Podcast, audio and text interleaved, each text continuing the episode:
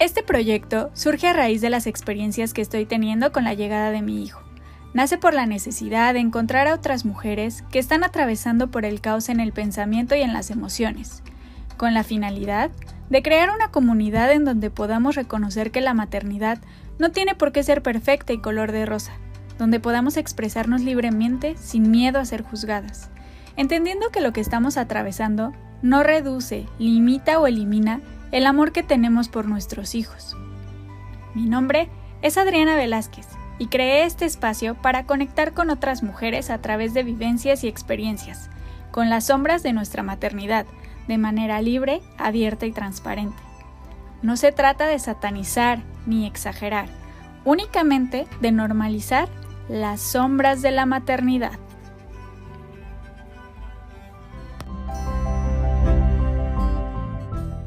Hola, ¿qué tal? Bienvenidos a un nuevo episodio de este podcast de Shadows of Mommy.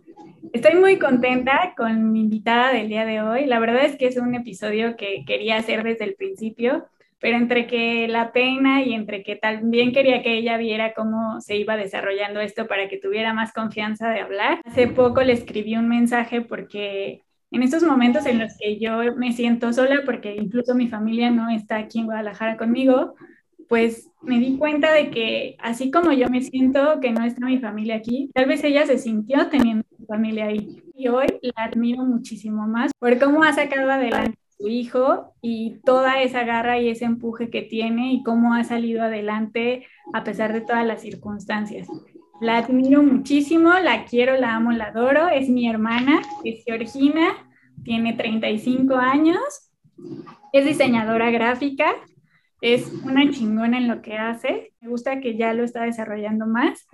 Y además de todo eso, ella es mamá de mi primer sobrino directo, este, y un niño al que amo y adoro y al que se ha encargado de educar correctamente. Así que bienvenida, hermanita, a este. Hola, muchas gracias por tu invitación. La verdad es que pues sí es todo un reto hablar de estas cosas de mamá porque pues son cosas que a veces uno se guarda, ¿no? Nos guardamos o, no decimos porque en nuestro caso, la mamá que tenemos, aunque me escuche, de pronto hace comentarios como dice nuestro hermano, sin filtros, no tiene sentido común, le dice mi hermano. Y es verdad, o sea, tal vez ella no lo hace así esporádicamente y le nace natural, pero pues a veces uno está sensible y no está para esos comentarios, ¿no? Entonces, más nos quedamos calladitas. Pero bueno. Sí. Complicada situación.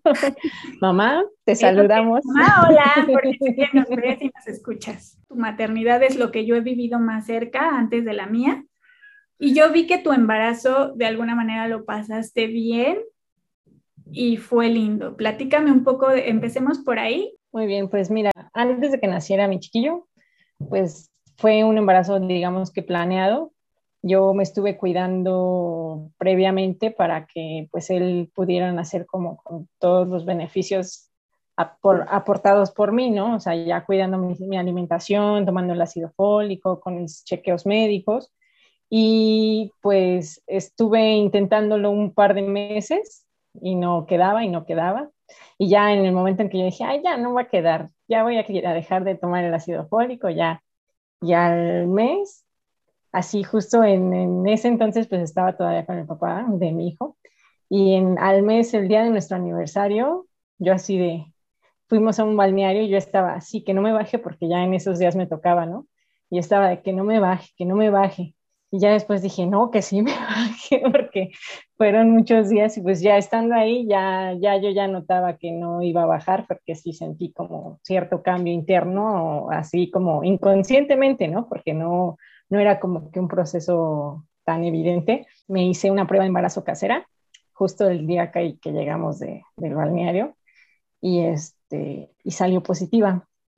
Entonces, pues hace cuenta que a la semana, luego, luego les, les dijimos a mis papás, no, pues ¿qué creen? Les preparé una cajita y adentro les puse dibujitos de que iban a ser abuelos, ¿no? Las di y fuimos a hablar con ellos y entonces cuando la abrieron y la vieron, pues ya se dieron cuenta que igual iban a ser abuelos.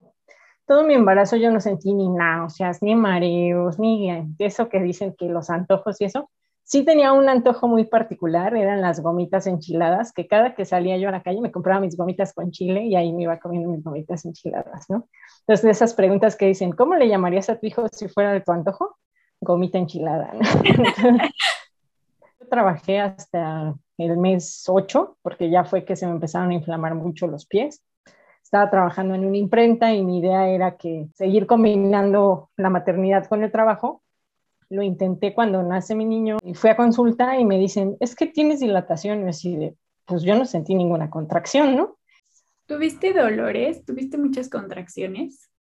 No, ninguna. O sea, yo no, el único que sentí fue ese como torzón en la madrugada a las 3 de la mañana, que te digo que fue como una especie de cólico, pero en sí no tuve nada, nada, nada. Y entonces yo entro al hospital y no tuve ningún dolor, ninguna molestia ni nada. Entonces ya como a las 12 de la noche me dicen, este, ¿va a querer anestesia?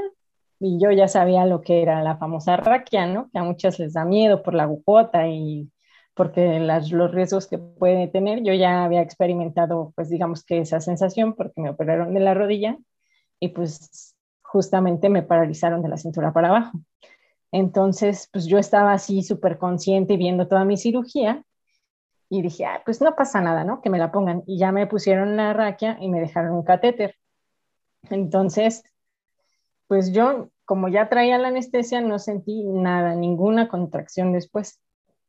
Como la una de la mañana y el niño no más nada y ya estaban los doctores de que si a tal hora no nace, la vamos a programar para cesárea porque ya está ocupando cama de muchas horas y hay muchas mamás esperando, ¿no? Entonces me, me casi, casi, ¿no? Entonces, pues así empezaron a como a, a, tratar de acelerar el proceso, me inyectaron, me pusieron como más oxitocina para que dilatara más rápido y me rompieron la fuente. Cuando me rompen la fuente a mí me entró como una angustia porque estuve yendo a las pláticas previas y me decían que probablemente con la fuente, si no extraían rápido al bebé, se podía asfixiar con la placenta. Entonces ahí fue así como de, no manches, no, ¿por qué? Y así de, y, todavía se tardó mucho en salir después de que me rompieron la fuente. Entonces así empezaron a, y, ah, cuando me rompen la fuente, le digo, pero me va a doler. Y así de, sí, se va a doler más. Y así de, pues échele otra. Y me echaron por el catéter otra dosis de, de anestesia, porque ya se estaba como pasando el efecto de la primera dosis, ¿no? Entonces ya con la, la oxitocina y con la que me rompieron la fuente, ya estaba yo, ya sentía, bueno, no sentía como tal en mi cuerpo las contracciones, pero mi cuerpo reaccionaba. Entonces, haz de cuenta que cuando las sentía, mis piernas me empezaban a temblar así cañón, o sea, no las podía ni controlar, ¿no? Entonces ya cuando veía que mis piernas estaban temblando era cuando yo solita empezaba como a hacer el esfuerzo de empujar y empujaba mi panza hacia abajo para que pues como empezara a empujar al bebé, ¿no? Entonces, Pero no había nadie asistiéndote en ese momento cuando tú sentías tus piernas moverse y así. No, o sea, haz de cuenta que... O sea, fue como mucha intuición lo que tú hacías, vaya. Ajá, y entonces ya cuando me dijeron, ¿qué es lo que siente? Le digo, pues yo no siento ningún dolor, pero mis piernas me tiemblan mucho con las contracciones y ya se están haciendo como más constantes, ¿no? Entonces ya fueron dos enfermeras a asistirme y empezaron a hacer presión sobre mi abdomen y así como a bajarlo y a decirme, pújele, pújele, y ahí va, ¿no? Y yo así primero, así como que, ah, como con grito, me dice, no, así no se empuja con la boca, échele con el abdomen y apriete. y entonces así como que, pues como cuando va al baño, ya, ya me pasan a, al área de, de, labor y ya corona el bebé, pero igual me hacen la episiotomía.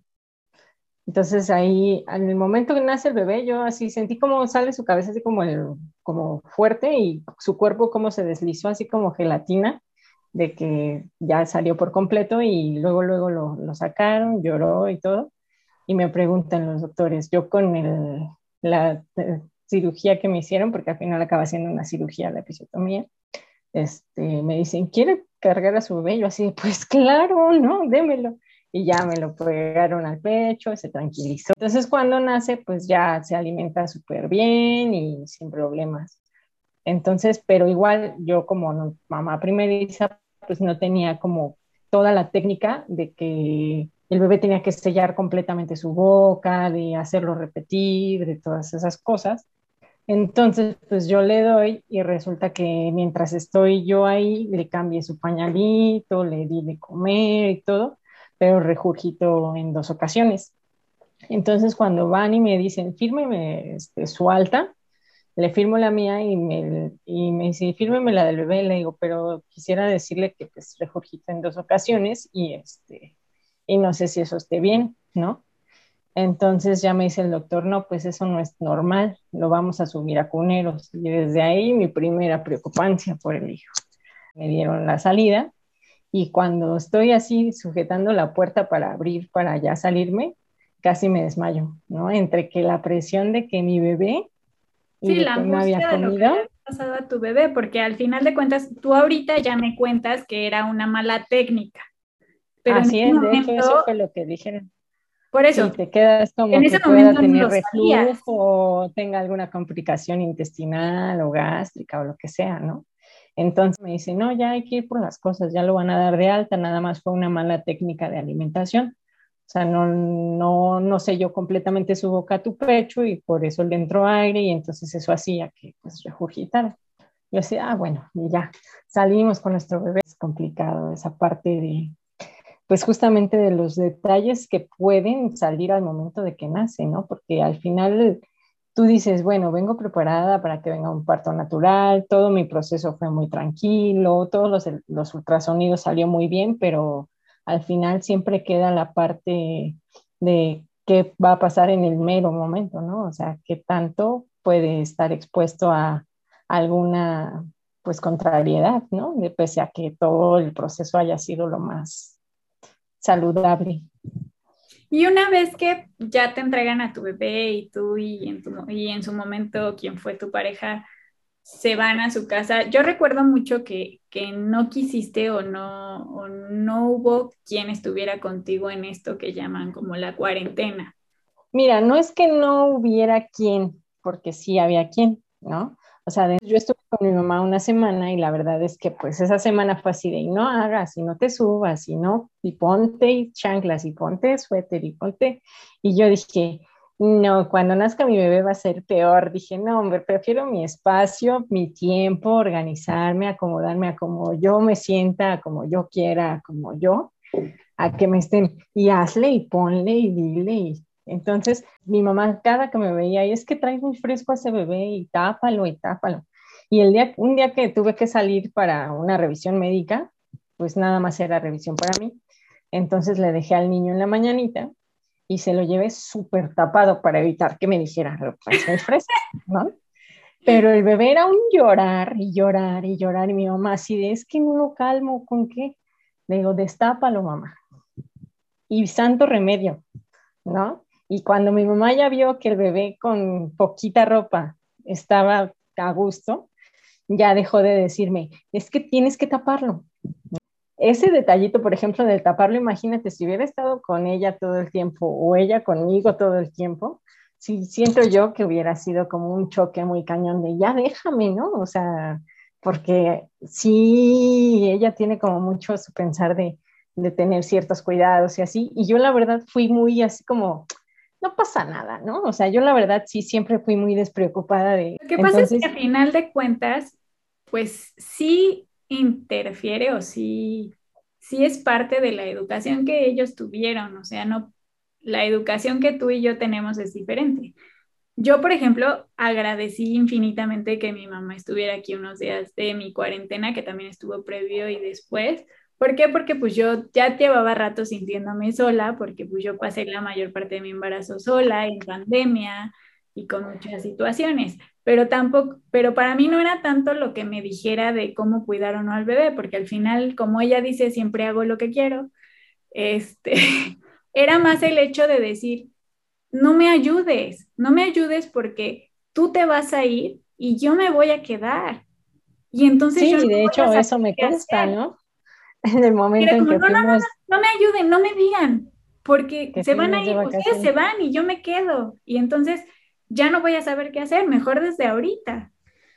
Digo, es, es la parte en la que, pues, por un lado dices, tanta ayuda a veces así como que me atonta, ¿no? O sea, como que me hace inútil. Y por otro lado es así de, pero es que no me ayudan.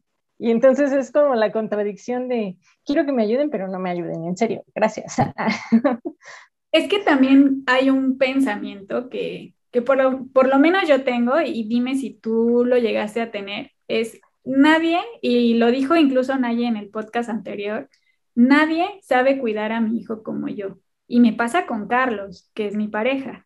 Es como, es que no, no vas a ver cómo, es que no, mm, yo, yo, sé, yo sé calmarlo. Sí necesito ayuda, pero no me dejo ayudar porque creo que yo soy la única que sé cómo atender y cubrir las necesidades de mi hijo. Sí, pero en esa parte creo que a veces tenemos como ese gran error, ¿no? Porque al final de cuentas, cada quien va a buscar la mejor forma de hacerlo. Y eso me pasa ahora, ¿no? Porque justo, pues me separé del papá de Arturo y entonces él, cuando se enteró que yo estaba con una pareja, dijo, pues lo tengo que llevar al psicólogo porque no lo vayas a trastornar, ¿no? Entonces, pues empezamos a ir al psicólogo y la psicóloga nos hizo ver perfectamente esa parte de, bueno, ya no están juntos, ya cada quien tiene su forma y entonces cada quien tiene que ver cómo soluciona el mismo conflicto, ¿no? Si el niño le pasa un accidente, tú puede que reacciones de, no, lo llevo al hospital inmediatamente y él puede que nada más le diga, ay, pues nada más te curo y ya estás. Esa es la parte de las dos educaciones porque a veces, o sea, estando juntos o estando separados, cada quien tiene una forma de ver las cosas, ¿no? Tan es así que siempre las los papás son como los serios tal vez, pero los complacientes y las mamás somos las rudas y las que le estamos metiendo el rigor todo el tiempo, ¿no? Yo me quiero regresar un poquito a cuando Arturo estaba chiquito, porque fue una parte que a mí me tocó ver y que a mí desde afuera me dolía y yo quiero saber tú cómo lo vivías, porque si bien cuando Arturo estaba muy pequeño, estabas casada, estabas con tu pareja, pues la que se hacía cargo básicamente del 95% de las cosas del niño eras tú. Yo nunca vi cambiar un pañal a, tu pareja, yo no vi muchas atenciones de tu pareja hacia ti o hacia el bebé. Mira, en, en este caso, mira, no, no es tal vez igual vas a decir, ay, me estás justificando. En ese momento, pues igual él estaba en un trabajo formal de ocho horas, con horario y demás. Y entonces, pues desde un principio, por ejemplo, él intentaba de, ay, te acerco el vaso de agua, ay, te acerco esto, y si el niño lloraba en la noche, me, me separaba, pues me procuraba, ¿no? Y en un momento yo llegué y le dije, ¿sabes qué? Tú mañana te vas a trabajar, descansa. Entonces, al final esa parte fue como que yo misma la bloqueé, ¿no? O sea, si él en un momento estaba teniendo esas atenciones y el, pensar yo tal vez más en él que en mí, que al final ser mamá también es un trabajo muy pesado. Yo en ese momento, bueno, nunca dejé de trabajar, pues yo combinaba pues la maternidad con el trabajo, ¿no? Y entonces yo estaba acá amamantando a mi bebé y con la mesita de enfermo en la cama, con la computadora trabajando lo que tenía que hacer, ¿no? Entonces, pues esa parte siento que sí fue un error mío, ya ahorita lo veo así, el haber bloqueado esa parte. mismo. Yo, y, mi pensamiento también es, bueno, o sea, ¿para qué se despierta él si él no lo puede amamantar y él va a ir a trabajar mañana? Pues Eso, la verdad, siento yo que sí les restamos a ellos como esa participación, ¿no?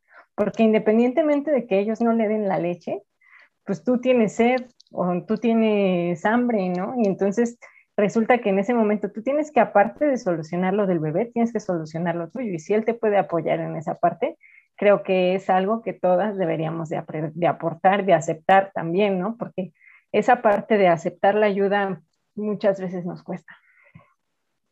Entonces ya yo ya entendí que si alguien se acomide algo, aunque tú digas, no, es que yo siempre calco mi bolsa, vas, no te voy a quitar la intención. ¿Por qué? Porque es parte de también sentirte apapachada. Nunca está de más, ¿no? Nosotras mismas lo bloqueamos y luego cuando lo queremos ya no lo tenemos porque nosotras pusimos un freno antes. Exactamente. Y tu pareja se está comiendo a, aunque él no le dé la leche, ¿no?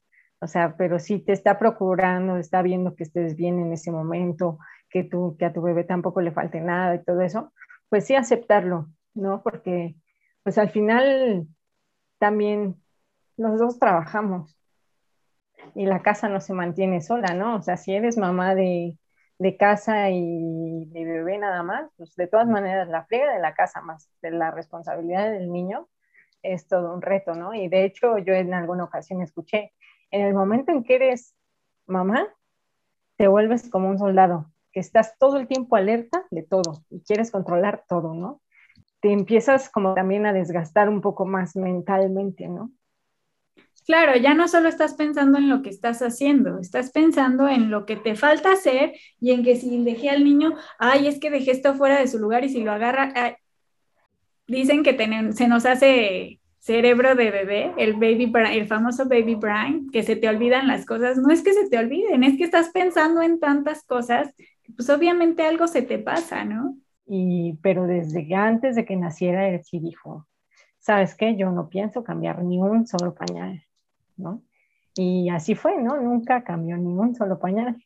Lo que digamos que era su, su responsabilidad con el bebé o lo que él casi siempre hacía por mayor fuerza y control, pues era bañarlo, ¿no? Eso era como lo que a él le tocaba de, y pues sí, también esa parte de, con él pues tuve como mucho lo del apego, ¿no? Yo andaba cocinando o andaba paseándome por cualquier lado y traía a mi chama con el fular. Yo me iba por a recoger mi material y este cargando a mi chamaco, ¿no? Y entonces cuando el niño empieza a caminar, dice mi mamá, es que es muy inquieto, es mucho riesgo para que tú andes viendo que te atiendan y cuidando al niño y que el niño ya no se esté en paz. Entonces, sabes que cuando vayas, pues me lo dejas porque no lo vayas a exponer y sale peor, ¿no?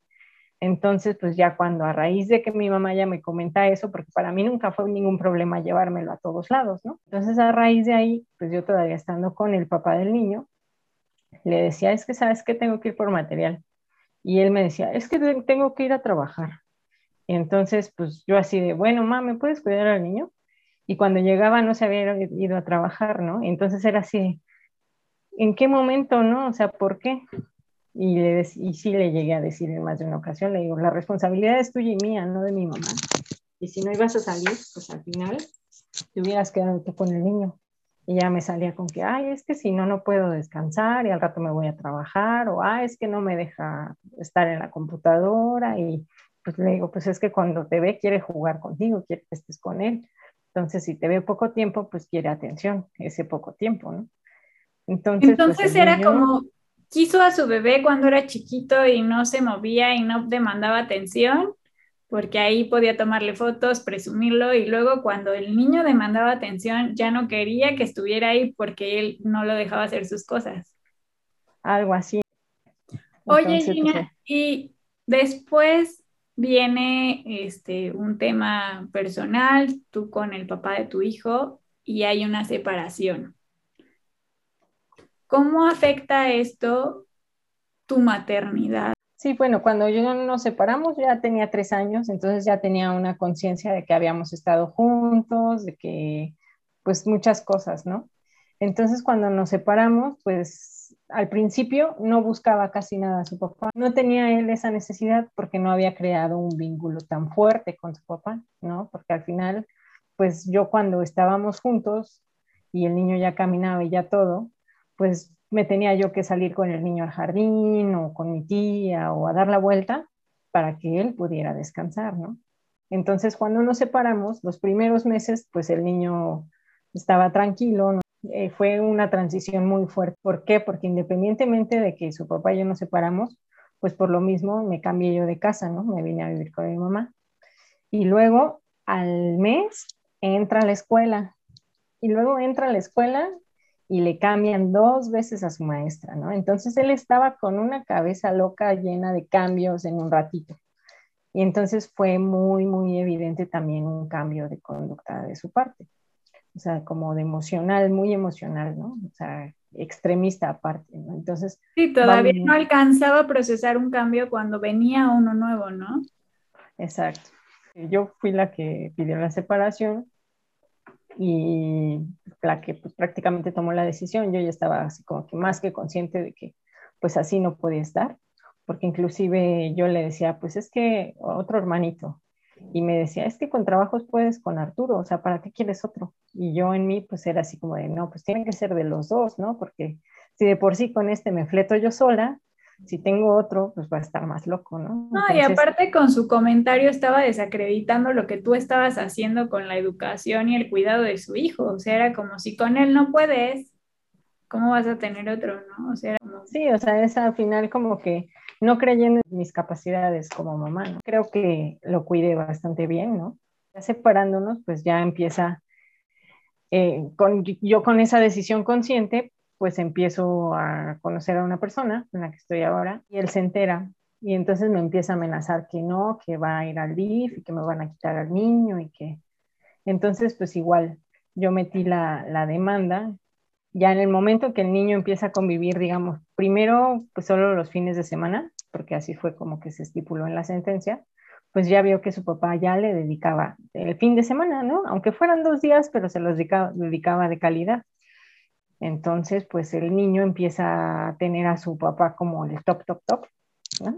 De que, ay, mi papá, y mi papá es el millonario, y mi papá este, es el que, el que puede y el que sale, y tú eres la enojona.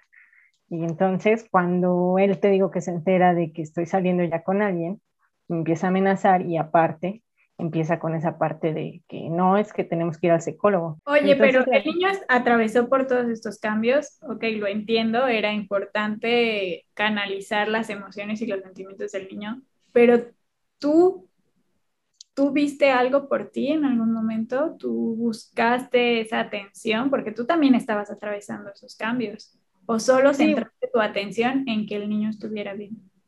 No, o sea, al final en un principio realmente no busqué para mí. Después uh, llamé a Locatel. En Locatel te brindan apoyo psicológico a través de, de, llamadas. Las llamadas no duran más de 45 minutos y no te dan como una especie de seguimiento, pero al final te sirve como para poder externar todo lo que sientes en ese momento, ¿no? O sea, de la situación que pasó, te hacen como hacer reflexiones, te, te, te dan como una especie de cierre de acuerdo a lo que tú les hayas comentado, te cuestionan para ver cómo que puedas externar cosas, pero no es como que haya un, un, como un seguimiento como tal, ¿no? Entonces yo cuando recibí esas amenazas yo me ponía muy mal, ¿no? Entonces, este, les llamaba, ¿no? Y ya les decía, es que me amenazó y me dijo, ya me decían, ¿sabes qué? Este, pues, tranquila, están estas instituciones, pero pues afortunadamente también yo cambié como mucho mi actitud en esa parte de que ya sus amenazas pues ya los tomo como como chiste, incluso ya hasta me río y ya vio que, que ya le doy el avión y dejó de hacerlo, ¿no? O sea, sí busqué apoyo, igual y no un seguimiento tan intensivo como pudiera haber sido necesario, pero fue más por el rollo de la violencia, ¿no? Porque al final de cuentas, pues estando juntos, yo no lo notaba, ¿no? Y ya cuando empecé a ir, me dijeron, es que tú, tú vivías violencia económica, porque igual, pues él no me daba gasto, ¿no? Y entonces a últimas, muchas cosas que me detenían como para decir, ya no quiero estar con él, era, es que dependo de él. Al final estoy dependiendo de mí misma y de lo que yo estoy generando y que afortunadamente nunca me ha faltado trabajo. Y si no es de una cosa es de otra, pero estoy haciendo cosas. Dije, bueno, no dependo porque no me apoya ni con mi hijo, ni con la casa, ni con lo económico. Y le planteaba mis proyectos y era así de, no, es que primero vamos a hacer esto y esto y esto, pero de sus cosas y después lo tuyo. Y así como que todas esas cosas que fui cuando me atendieron psicológicamente, pues ya me hicieron como verlas más claramente, ¿no? Porque pues obviamente la violencia no nada más es que te peguen, ¿no? Sino es que, que, no, te, que no te apoyen en tu proyecto, que te minimicen como persona, que económicamente no te den lo suficiente para poder estar bien. O sea, no es que digas, ay, los lujos, ¿no? De, ay, no me pagó las uñas, por ejemplo, ¿no? Sino es así de, ay, no comimos frijoles, ¿no? O sea, simplemente esos detalles de, de, economía, del apoyo moral, ¿no? Porque a veces estás tú que te lleva el tren porque el niño, porque la familia, porque cualquier cosa que haya pasado y ni siquiera te sientes respaldada porque, pues tranquila, todo va a estar bien. O sea, a veces solo esas palabras, aunque lo digan de dientes para afuera, pero te tranquilizan, ¿no? Entonces, y ni eso, entonces dije, no, o sea, qué caso estar con alguien que no me apoya ni en mis proyectos, no cree en mí como persona, no cree en mis capacidades. Entonces, por eso también fue que tomé la decisión y, y en la parte de lo consciente de decir, ya no quiero esto, ya sé lo que no quiero y hasta ahorita no ha pasado algo como de ese estilo. Entonces digo, es que esto es lo antagónico, ¿no? Lo contrario a lo que tenía. Entonces la verdad es que estoy muy tranquila con esa y la verdad es que la pareja con la que estoy, pues apoya mucho a mi hijo y aparte a mí me tiene como muy tranquila. Y pues ya también el rollo de que las amenazas de aquel que si el DIF, que se me va a quitar la custodia y eso ya no me hacen débil, por así decirlo, y que cuento con el apoyo de él, que también ya pasó con un proceso así. Yo, que, yo que lo viví contigo, hubo muchas veces que estuviste a punto de salir de ahí y por el niño y por ti y por esta parte de no sentirte sola, te quedaste, pero tú te habías ido de ahí hace muchísimo tiempo. Pensar era así de, él creció con sus papás juntos. Yo hasta la fecha sigo viendo a mis papás juntos pese a las complicaciones. Entonces era algo que yo decía, yo no quiero esto para mi hijo, ¿no? Yo no quisiera que, que viera a sus papás separados. Pero también ya en el momento en el que empecé a ver como más cosas y a darme cuenta, porque igual ese darme cuenta fue un bombardeo así impresionante en un corto tiempo de no estás bien ahí, cámbiate, me cuentan una historia y no veo un speech, un sketch ahí en el metro y me identifico perfecto y digo, ¿qué estoy haciendo aquí? ¿no? Entonces, es también un conflicto en el rollo de decir, yo quería estar con mi hijo y con su papá, hubiera estado lo mejor, porque tanto él como yo lo vivimos así, y pues creo que somos buenas personas, pero también, ¿qué necesidad tengo yo de sentirme menos, de no sentirme apoyada, de, de no contar con él de ninguna manera, porque al final siempre fue como a su, a su forma. Entonces, este, dije, no, o sea, prefiero, la verdad es que, que su papá esté por otro lado y yo por el mío, a que estemos juntos y estemos mal, porque qué ejemplo le estamos dando al Entonces, al momento de que nos separamos, yo siento que en lo personal, si lo he externado también en varias ocasiones, pues que le hice un favor a mi hijo en la parte de la convivencia con su papá, porque de otra manera creo que no la hubiera habido, porque para el papá era lo más fácil de, pues tú, tú atiéndelo, tú distráelo, tú entreténlo, tú llévalo, tú tráelo, y yo, bien, gracias, aquí descansando, porque igual a raíz de la pandemia también cambiaron las convivencias, ¿no? O sea, antes de la pandemia era tu fin de semana y dos días entre semana, pero nada más de un rato en la tarde y ya, ¿no? Y ahora de la pandemia, pues decidimos que fuera semana y semana. ¿Cómo afecta? Porque sé que a ti te puede llegar a afectar, porque efectivamente antes de la pandemia tú pasabas más tiempo con él Obviamente tú eras la mala, la que te ponía a hacer la tarea y el papá pues no, porque él solo estaba el fin de semana con él. La educación distinta, siendo que vive la mayor parte de tu casa y en tu casa, casa de mis papás, hay reglas, hay formas, hay horarios. Horarios que en casa de papá no tiene. Entonces, ¿cómo afecta esto a tu vivir, a tu sentir, a y que pues hay reglas incluso para ti, ¿no? Hay algo que sí es como muy cierto. Los niños siempre son como muy moldeables, ¿no? Y saben, siempre han sabido con quién, ¿no? A cada quien le toman la medida de su forma. Entonces, lo que sí he dejado como muy claro es, con tu papá, si no puedes dormirte tarde, con tu papá puedes comer lo que quieras a la hora que quieras. Aquí no, ¿no? Entonces, en, en esa parte de dejarle también muy claro al niño de que sí, allá hay una forma, pero aquí es otra, ¿no? Y e inclusive en esa parte de que estoy con mis papás, hay veces que ya también yo negocio con el niño o le digo, ¿sabes qué? Mira, cuando estén mis papás vamos a hacer las cosas tal vez como a ellos les gustan, ¿no? Aunque a nosotros, porque yo también estoy en esa parte de que nos gustaría hacerlo diferente, cuando estén ellos vamos a hacerlos para todos estar como tranquilos, porque al final pues estamos en, en familia, ¿no? Y es una familia que, pues al final siempre he contado con su apoyo y que no quisiera como estar todo el tiempo peleándonos porque pues tampoco es cómodo para nadie, ¿no?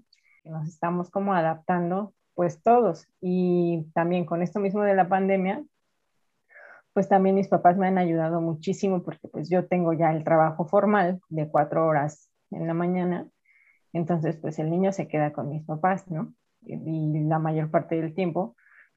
Y bueno, cuando ellos tienen que salir, afortunadamente mi trabajo me permite traerlo a la oficina y pues poder estar con él, ¿no? Aunque sea viéndolo y que él esté con la tableta o con sus muñequitos o lo que sea, pero pues ha habido esa permisividad en ambos casos, tanto de estar el tiempo con mis papás como de poderlo traer conmigo y que estemos juntos, ¿no? En esa parte.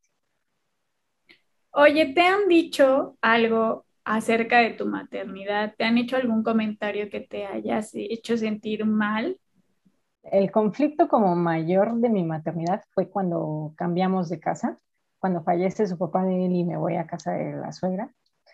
Estuvimos tres meses ahí y en esos tres meses fue justo cuando el niño se caía a cada rato, este, empezaba a caminar justo, ¿no? Y a explorar y a escalar los sillones y acababa en el suelo y así. Entonces, pues traía, según su cabeza llena de de chichones, ¿no? De chipotes. Entonces, era así como, es que no lo cuida. Yo así de, pues es que así aprenden los niños, ¿no? ahorita todavía están flexibles y si se hacen un chichón no pasa nada, ¿no? todavía amortiguan el impacto. Ah, y claro, no es tampoco que no lo estuvieras viendo. Sí, claro, y es que es la parte en la que yo siempre he dicho, ¿no? O sea, puedes estar viéndolo las 24 horas así, si respiras, si se mueves, y lo que sea, pero tantito estornudas, cerraste los ojos y en ese momento se cayó. ¿Y qué pasa? Es un accidente natural, o sea, no, ¿no? Entonces, en esa ocasión sí fue así como de, que pues sí decía, es que soy, es una mala madre porque no lo cuida, ¿no?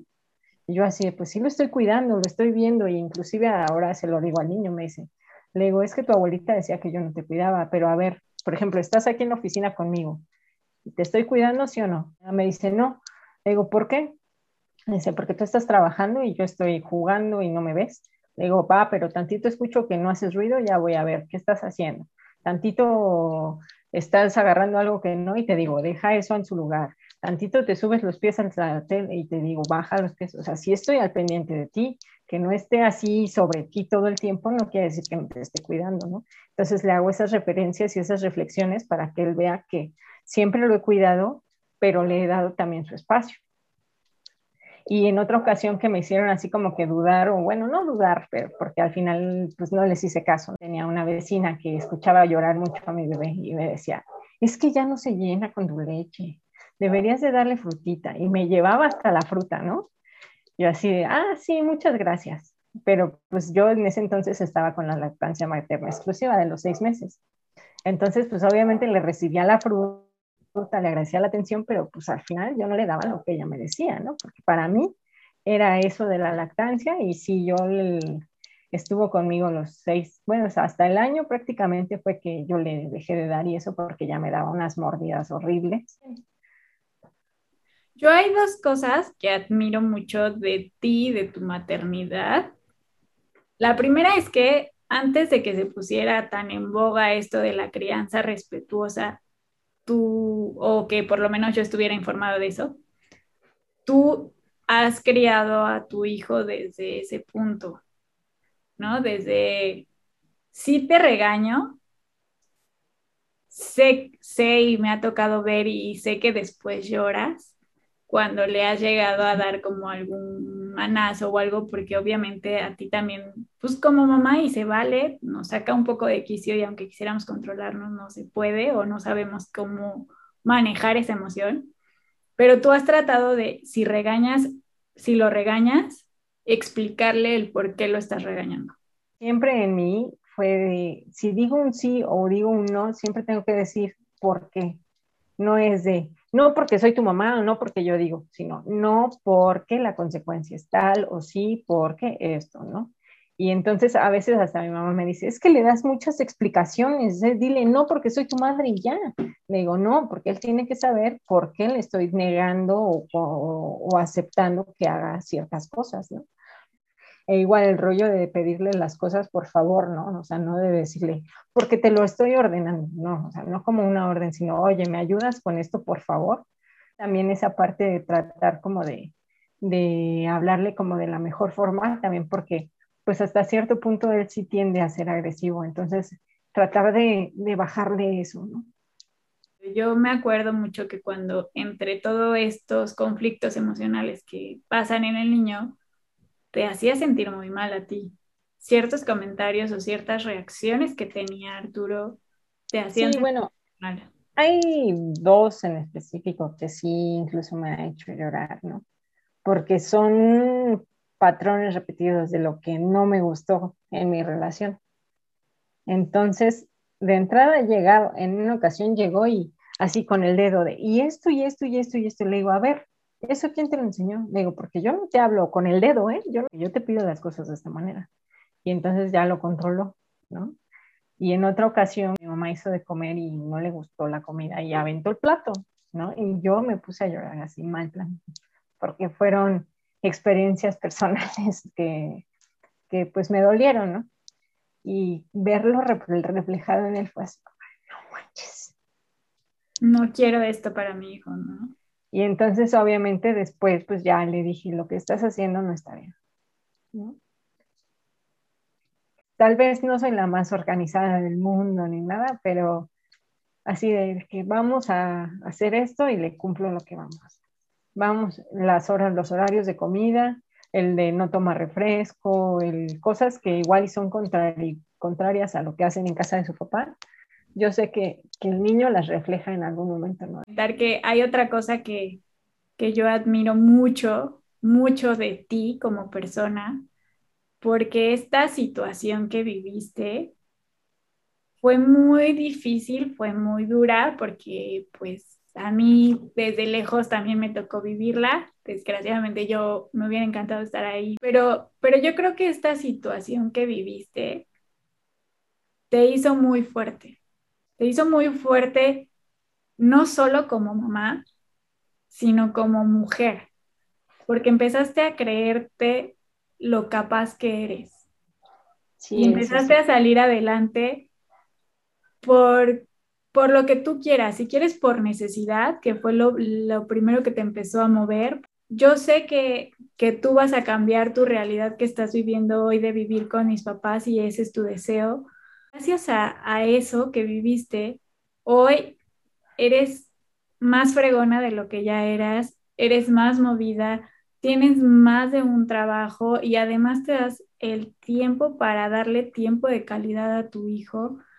Y eso, puta, eso es admirable porque él ha dicho muchas veces como yo lo dije o como Fabián lo dijo, o como tú lo dijiste, que odiamos a nuestra mamá cuando estamos enojados, pero todo esto que estás haciendo por él, él lo ve, él lo sabe y en algún momento, en algún momento te lo va a decir, porque así como te dice eso, también sé que llega, hay días que llega y te abraza y te dice que te ama, y lo estás haciendo increíblemente bien, o sea, de verdad te admiro, te admiro muchísimo porque ahora que soy mamá, también mi perspectiva cambió muchísimo porque trabajar y tener un hijo está cañón, cañón. Y más cuando no tienes el apoyo de una pareja, que si bien tienes el apoyo de, tus papás, pues no es lo mismo, no es lo mismo porque porque tú quieres educar a tu hijo de una manera y no quieres repetir ciertos patrones y no quieres y tenerlos ahí también es complicado porque no dejan de intervenir de una u otra manera.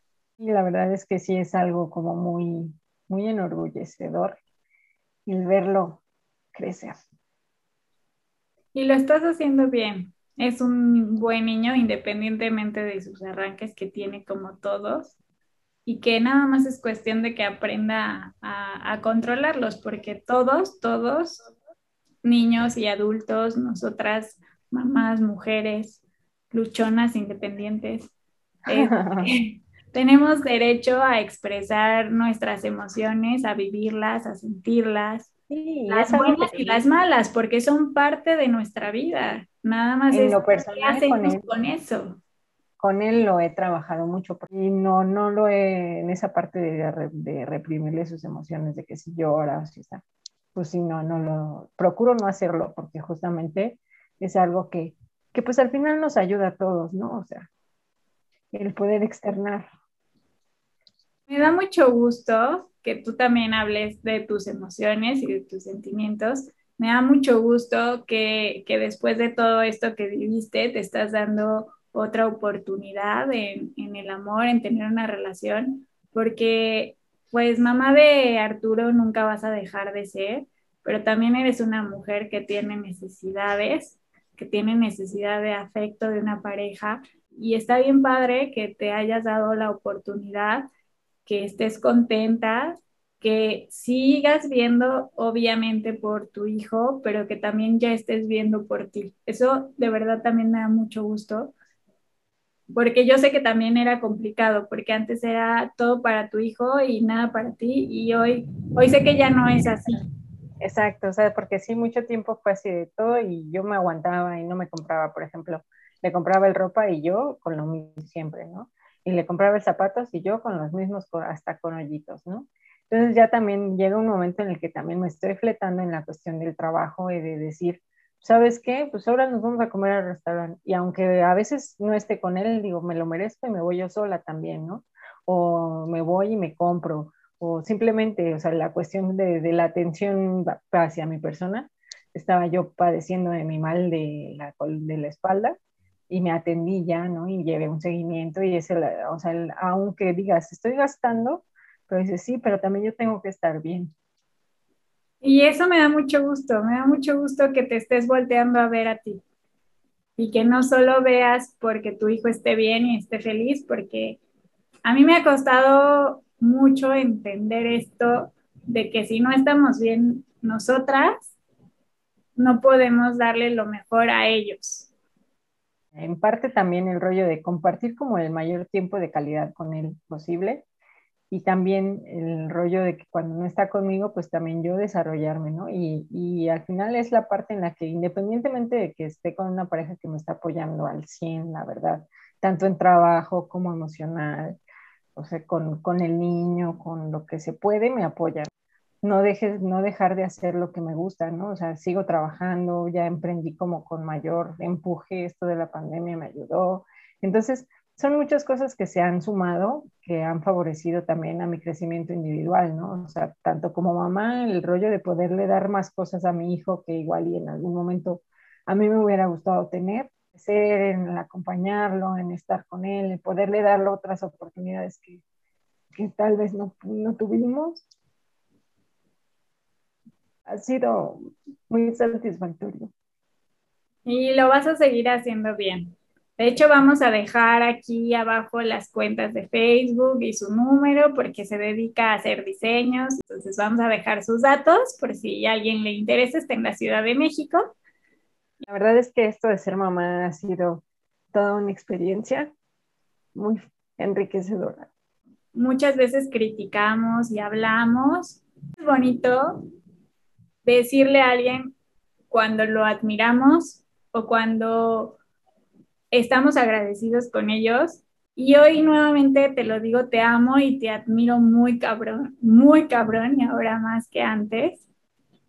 Y, así como yo hoy te lo digo a ti, yo espero que alguien más que vea que, que una mamá lo está haciendo bien, que una, más bien sus comentarios vayan en torno a eso, a decirle, oye, felicidades por esto, oye, qué bien lo estás haciendo, ¿no? Porque de todo lo demás nos llueven comentarios todo el tiempo, pero esos de felicitación, de como tú decías, estoy aquí, aquí estoy a tu lado, o yo te apoyo, o gracias, esos son escasos y esos son los que más necesitamos muchas veces cada quien también es libre también de, informarse, de, hacerlo pues al final a su manera, porque volvemos al punto, cada quien educa como mejor le, le acomoda, como más fácil se le hace, o simplemente pues así como le nace, ¿no? Y tienen la verdad absoluta, ¿no? Cada quien tiene su forma de hacer las cosas y no por eso quiere decir que están mal. Correcto. Pues muchas gracias por tu tiempo, por tu espacio, por la lloradita, por la descosida. Muchas gracias a ti por tomarme en cuenta para tu proyecto. La verdad es que también estoy muy orgullosa de ti porque al final siempre has hecho lo que tú has querido pero justo lo que te llena, ¿no? O sea, no estás en cosas que, que no te, te hacen sentir bien. Entonces, esto es enriquecedor para todos, o sea, todos los que compartamos tu espacio, nos estás aportando. Te agradezco mucho eso, porque eso es, esa es mi intención. Lo que ustedes han hecho, tú y las invitadas que, que he tenido, es aportar algo a mi maternidad, a mí, a esta comunidad que quiero hacer, porque pues todos necesitamos el apoyo de todos. Y si esto le sirve a alguien más, qué padre.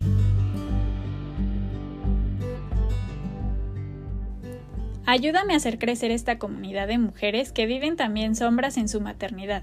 Sígueme en redes sociales y comparte el contenido. Nos vemos el próximo jueves. Bye bye.